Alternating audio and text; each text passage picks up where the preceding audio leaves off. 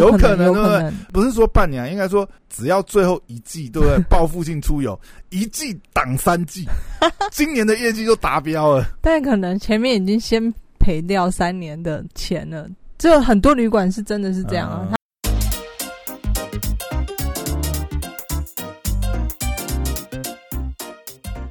欢迎回到时间管理大师，我是你大师兄 POYA，在我身旁是解救任性的。Hello，大家好，我是肖凯丽。嘿，又回来了。Hello，啊，上礼拜我去开了一年一度的股东会，开完有点有点伤心。原来你要讲这个哦，有点伤心，为什么？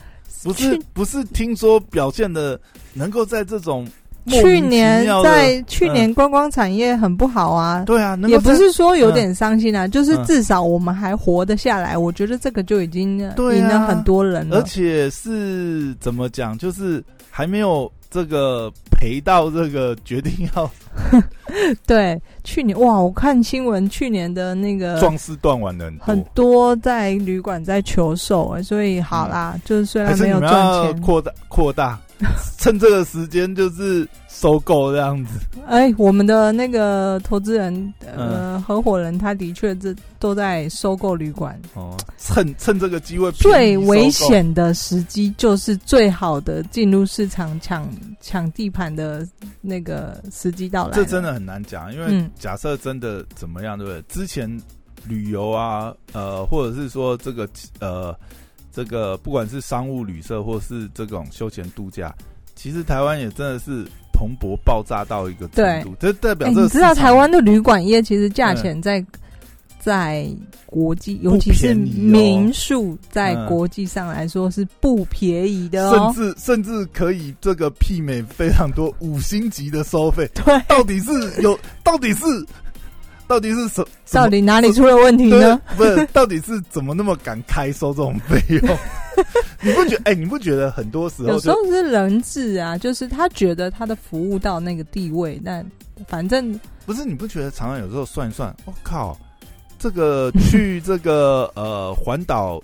七日游，那我不如去北欧。北欧，你现在是鼓励大家要投进来旅馆要赚，是不是？开价可以收费这么高，而且现在又跑不出去，对不对？对啊。假设真的报复性旅游的话，也只能在国内啊。也是啊，是不是？希望大家这个不要不要那么冲动进来旅馆业。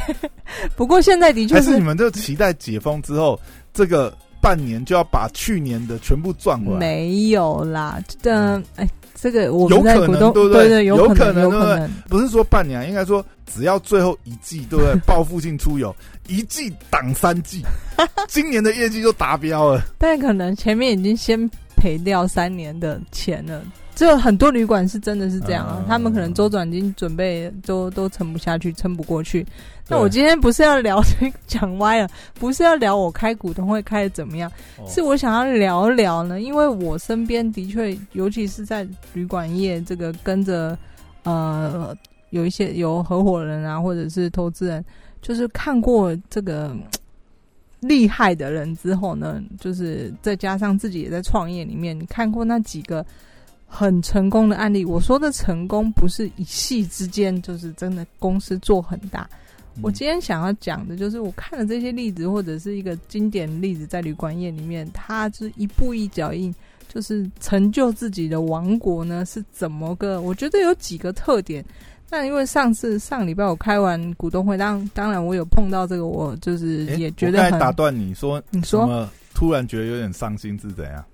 哦，就是 没有赚，对啊，赔钱当然就伤心嘛。好吧，对啊，那我就写下了一篇文章，那也提醒自己，就是未来或者是当然我的朋友们，甚至我以后什么子子孙孙们要创业，你知道这个阿妈写给大家的信，就是天有不测风云，让大家就是再好的产业都有可能。碰上天灾人祸，没有。我今天的例子是要讲，就是创业前你要先检视这几点，你有没有达到，它能够帮助你成功的几率会提高。那我也提出来与你分享一下，就是这几点，呃，也给我自己做个警警惕。之后我在创业，或者是我现在在做的事情呢，有没有违反这几个规则？有的是有违反，可是。呃，就是就是你当然衡量每一个人状况不一样。那我觉得第一点就还蛮特别。第一点我写下说，我觉得哈，不要用自己的时间换金钱。那很多人其实现在就我们嗯，在我的定义里面呢，我觉得很多的 KOL 已经掉入了这个，不要用自己的时间换金钱。对，那我在写例子的时候呢，因为我例子就是常常当然以我自己为出发点或者我的观察嘛，嗯，那我觉得为什么我说很多的 KOL 已经掉到这个陷阱里面？因为呢。其实你看那些很红的拍影片做内容的，尤其做内容的 KOL，就是不管啦，就是反正你是曝光也好，写文章啊、拍影片啊，或者是什么拍这个短影片啊，其实这些都是在用时间换金钱哎。就穷爸爸、富爸爸，第对啊，第第四象限、第三象限。那有的人，我我就在写的时候，我就想说，哎我。一定会有人反驳我说：“不是啊，我影片拍好一直放上去，就点阅率，我在睡觉，他也在点阅，也在赚钱呢。可是你有没有想到一个，你也要去花时间拍出一个内容来，他才能够帮你赚钱。今天你如果没有做任何的影片，那你就没有产出了。嗯，那你不花时间，就等于是没有办法产出金钱。”所以我在想说，就是其实很多人就是梦想当 KOL，就是觉得这是我的创业的目标，或者是他们可能看到很成功的例子，比方说九 man，哇，他的年营业额多少多少，每个月赚多少，好羡慕哦，所以我也要当 YouTuber。嗯嗯，对。那我觉得这个是一个蛮蛮奇怪的现象，就是明明这些产，就是这些这个 KOL 这个角色都是在用时间赚。换金钱，可是反而是很多人想要去投入，这是我写下来的第一个点。要打造一个被动收入，或者打造一个这个呃这个可以让这个财务自主运作的这个呃赚钱机器，这难度实在太高了。对啊，但我所以我这一篇文章下的标题，我就已经是告诉大家说，要成为一个发展长远且能成长的企业。而且你看，就算是呃发展一个事业好了，比如说啦，哦，假设呃，比如说投资开青旅，或者是嗯什么连锁餐厅或什么。基本上你要完全不花时间还是很难的啦，你还是初期绝对我说的花时间呢，就是不是技术，就是这个花时间是在于你学东西，那这个不叫花时间，你就学东西，你可能成为你的专业，成为你的知识，那之后就像呃，可能我刚刚所说的那个真的很厉害的人，他也是从基层做起，那基层做起之后，他把这些学了。把累积可能前面八年都在累积他在经营这经营管理上面的实力，那他也许对于他来说最有价值的是这些专业知识，而不是用这些专业知识去以分计他的收入。这样，那就是看呐，你看呃，其实差异应该是说，因为就算是比如说呃呃，你打造了一个自己的这样子的，有点类似被动收入，你已经打造一个商业模式，那。问题是管理啊、经营、监督上面还是会绑时间，只是说那个绑的时间可能会比较弹性啊。比如说，嗯，哦，就像你之前这样子嘛。比如说，不要举极端例子，我意思就是盖瓜。我没有，我没有讲极端例子哦。比如说，你看，呃，比如说你或许可以抽，呃，比如说每一季或许都可以抽空，呃，离开，因为你这个生，你这个商业模式不一定是。需要你时时刻刻盯着。对对对。那你说，就算像呃呃，比如说现在的这个自媒体创作者来讲，其实他们某你说某种程度来讲，他们其实也可以做到一定的弹性啊。他只要有录存档就好了。那他能不能不工作，这个 business 就一直 run 呢？嗯，但我觉得要能够说自己完全抽离，它变成是一个自主，那对所有的人来讲，或所有形态来讲，都太难了。当然了，你真的要讲的话，那他们也可以经营下一步啊，比如说对啊，所以 NCU 往 NCU 对啊，所以就这这我提出来就是想要给，如果你现在在听的，你正可能也也许你正是 KOL，或者是你的目标是 KOL，你当然前面不可能我们一步到位，就说我的最理想，如果不要听那样子，就如何做一个这个。发展长远且持续成长期，不可能一步到位。但你可能先做 KOL，但是我觉得可以值得思考方向是，你要怎么发展，让你呢可以花在里面的时间尽量的减少，或者是你把你的时间去，呃，做更让你的企业或者是让你的 KOL 这个职涯能够发展越大的方向。我们现在可以看到有一些，呃。KOL 的经营方式其实就有多角化，或者是尽量让他们能够抽出来嘛。比如说，你看啊，比如说像这个阿迪呀，嗯，比如说阿迪他自己，你看他们还有出这个纸本的这些啊，比如说纸本的一些杂志订阅啊。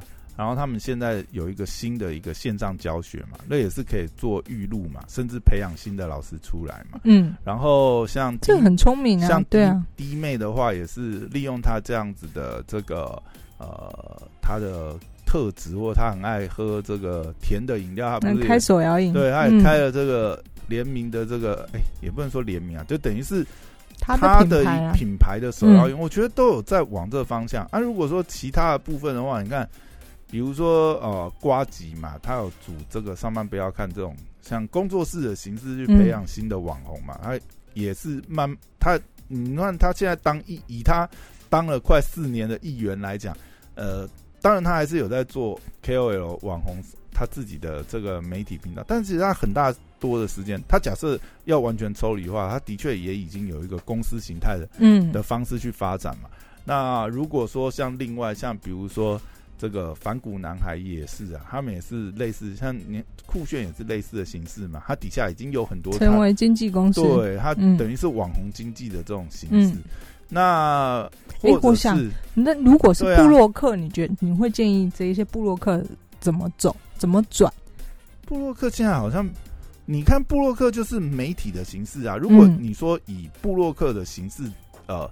变成这样子的话，也也有一个很成功的啊，比如说像电脑王阿达，嗯，他底下有非常多编辑，就是他也有编辑去帮他写文，嗯，但是品牌是挂在电脑王阿达，但是不是所有东西都他写，是或都他拍啊，嗯。那怎么把这个秘密讲出来？啊，没有，这这算是秘密吗？这应该是圈子里面大家都知道吧？有不一定啊，消费者看没有啦。他他责任编辑，就算他里面的类似像总编辑的概念，对他类似像总编辑，他里面也蛮多文章是有写。这个责编是谁啊？嗯，或者你看像电踏少女这样子的形式啊，嗯，他们也换了好几代嘛。电踏少女也从初代到现在也有好好多电踏少女，但电踏少女就变成是一个品牌啊。对，他做山西开箱什么东西，当然他也算是 KOL 这样子的形式在经营，但是他其实也是公司化、组织化。嗯，就有点，我觉得有啦。你说如果像呃自媒体形态的公司经营的模式也是有，他不会绑死在。某一个特定的 KOL 嘛，或者说他也是公司化，没错。所以如果你正在做 KOL，请往这个方向前进，不要再就是傻傻的耗自己的时间在创作内容啊，就是要想想如何发展，就是降低你的时间，但是同时也可以产生盈利。那我觉得第一个就是为给未来想创业的人，或者我自己，这提醒我自己。那我觉得第二个呢也蛮重要的，就是寻找可复制的模式。OK，嗯，那因为我觉得呢，就是像有一些，就是我举个例子好了，有一些公司他们在做爆品，那爆品呢专门做爆品这样子。对，那其实在我看来，我觉得有一一方面，当然你会很羡慕他们，哇，这个爆品几千万的收入。可是呢，你有注意到我的标题是，就是长远且具发展性的公司。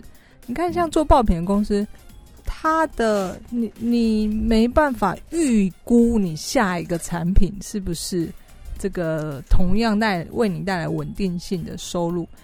呃，但是呢，这这个例子也许不太好了，因为因为做爆品这个手法当然可以互，就是可以对啊，他如果有办法找出这个重复性操作爆品的方式，那也是一个生意模式。对，而且有的时候，哦，这样讲好了，很多东西就是也是定义的问题啊。嗯，它是不是爆品呢？要多爆才叫爆品呢？嗯，还是说它其实只要有固定？因为我们平常这样子开屏什么东西啊，是它只要打得过，其实就是一个模式啊。它不一定是一定要成为爆品。嗯当然啊，我们形容爆品有时候，我就觉得那是定义上的问题。那我上搞不好觉得赚多少钱是爆品？我我我这一单对不对？出个一万 piece，我也没有觉得它是爆品啊，对吧？那那那每个对人每个人定义不一样，对。那我就是这一点，我这主要是想要强调，就是什么叫可复制的模式呢？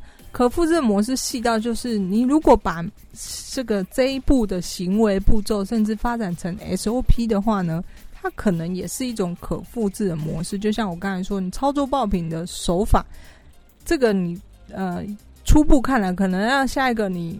也许不知道是不是爆品，或者是你要重新什么呃再来行销什么什么的。可是万一你把步骤 SOP 化，那当然它也是一个可复制的模式。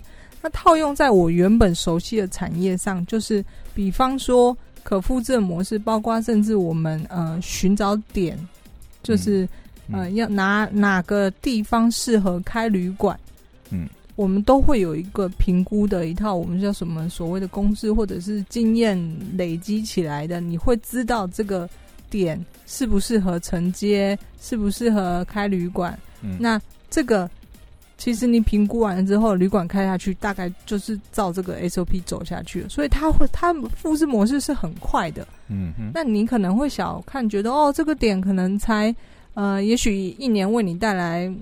我们说个没有太多，比方说一百万的收入好了，纯净利，那但是你其实也很少了，因为万一开一个旅馆，你需要好几个股东的话，那真的很少。可是你看一个可复制模式一做下去，如果今天你有一家店，你觉得很少，其实你有十家店，十家店每一家店帮你产生一点收入，一年你就像一个金鸡母就产出。对啊，热很沙里的话，你这三对公司很沙里的话，那更不用啊，找找银行贷也可以、对啊，对啊，但是干嘛呃找股东？刚开始刚开始没有你做不大的时候，你不是一个集团的时候，银行当然不会贷你这么多钱啊。就是这个是，可是我只是要强调，就是可复制模式在你创业的时候呢，非常非常重要。对，好，那第三个呢，我也觉得很很有趣，就是嗯尽量去，如果可以啊，也不是尽量，如果可以，请去找收现金快速的产业。这个呢嗯如果你做过 B to B 的生意呢，你大概就知道，这个收现呢，可能给你压个两个月是很正常的。嗯那压两个月代表你的周转金就要准备很大一笔周转金。嗯那再举个例子，什么不是收现快速的？比方说，我有一个朋朋友在做营造业，营造业一次出去的钱都很大，嗯。那收现呢也没有那么快，嗯。就是因为他们毕竟可能承接呃，也许是公家机关的案子啊，或者是也许承接私人呃是民间也都是几百万的，嗯。那你当然完工之后，人家才会这个放钱给你嘛。可是那些材料啊、工人啊、什么啊，你不能去欠他们吧？所以呢，这类型的产业就是收线非常非常慢，但是你要付钱给人家，必须要就是人家出工搬给你，就是要付人家薪水嘛。嗯那所以我看完之后，我就发现说，哇，好险！我以前旅馆业收线的，那电商呢也是收线的，这个对啊，嗯。其实这也是嗯嗯。而且呢，就再次回到上一次，我不是呃最近在处理这个贷款的问题嘛？嗯。银行呢要贷钱给你，也会看你的收现的这个天期多长，所以呃，大家如果要考虑开公司的话呢，尽量选择收现快速的产业，我觉得也非常重要。然后再来是选择进入门槛高的标的，有很多的创业啊，你看似好像很简单。举个最刚刚就谈过的例子，手摇饮店，嗯嗯嗯这个很快就可以开啊，或者是早餐店很快就可以开啊。嗯可是你你有没有就是大家要想一下，你很快可以开，代表别人很快也可以开。那很多很多也是市场的因素啦。如果市场没有那么饱和的话，本来这些东西都是很好的商业模式啊，嗯，就跟股票一样啊。对，对不对？台积电很好的商业模式，但是台积电很好啊，对不对？但是它七八百块，你还要进场吗？不是，台积电不是随便的人可以去玩的，这个资本额太大了啦。没有，现在可以买零股啊，哦可以买一股啊哦，我以为你是说你要做一个投票啊台积电的公司，哎，啊，没，我不是说做台积电，我是说股票投资也是啊，有时候就是对这公公司很好啊，问题是它没有价格已经飞上去了，对，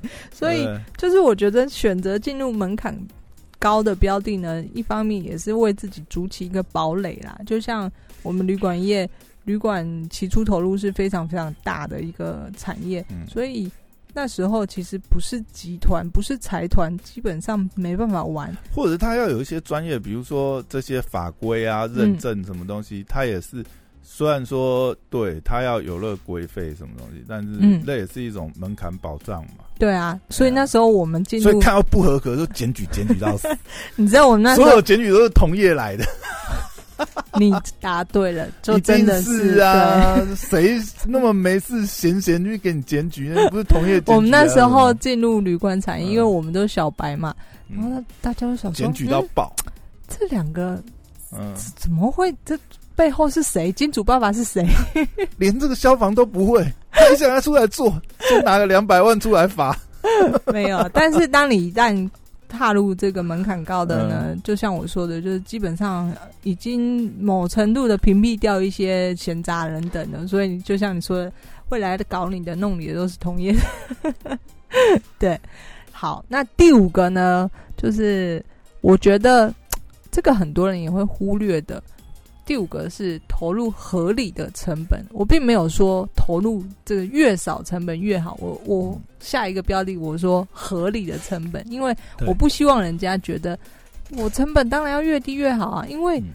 羊毛出在羊身上嘛。我们前前一集提过，就是你去跟工厂，你挑一个价低者得，你知道价钱低，那人家当然就偷你的工，嗯。或者是嗯，就是材料可能就用用的不好，所以对我来说，尤其像我们从旅馆业出身的，对，当然可以用很便宜、很便宜、很便宜的造价成本，一瓶可能成本才几万块，帮你盖一个旅馆。可是我们也许我们自己都不敢睡，或者自己都不敢住。嗯那我们也常听到，大家客人摔下来，对不对？你不知道要赔多少。不是我举个例子，你嗯知道那个嗯，这个清洁被单的这种东西啊，嗯，这一些是不能省的，就在我们正常的看看看在眼里，这不能省的。你说或怕怕发生客户的纠纷或者什么？不是啊？他嗯要省，我随便举个例子，他不给你清洗，你知道吗？你不知道啊。如果正常看起来没有多脏，或者是他清洗的用的是这个不合格的漂白水，或者对人体会产生什么什么影响？哦，反正短时间不会出包。对啊，他们就走嗯这个险棋啊！啊，我为了要省成本，我可以省啊，这个就是长期的口碑了啦。对，嗯所以我才会说，就是我下的标的，我才会说合理的成本。那我觉得很多人创业，他们会觉得像啊，我开一个咖啡厅，我要好，我今天要吃装潢，我弄得美轮美奂。可是你要，他们都不会去换算这个单单次消费的比例，或者是你投入这些，你开咖啡厅，你花了 五百万装潢好了，他要花多少时间才赚得回来？对啊，这个有时候也是对这个产业的了解啦。然后另外就变成是说，就我觉得这也是，就算你要花钱，你看嗯你怎么花钱也是很重要的。对，怎么花钱？你你看你嗯刚才讲，比如说，就变成是说，哦，好，我呃，我有个想法，那我想要打造怎样的空间，那我要找设计师来，然后那你当然你要做怎么样都做得出来，问题是，哎，要做出这种这种质感或什么，那它也是一个吹偶服嘛，对不对？对，啊，就是你、啊你要把钱花在刀口上。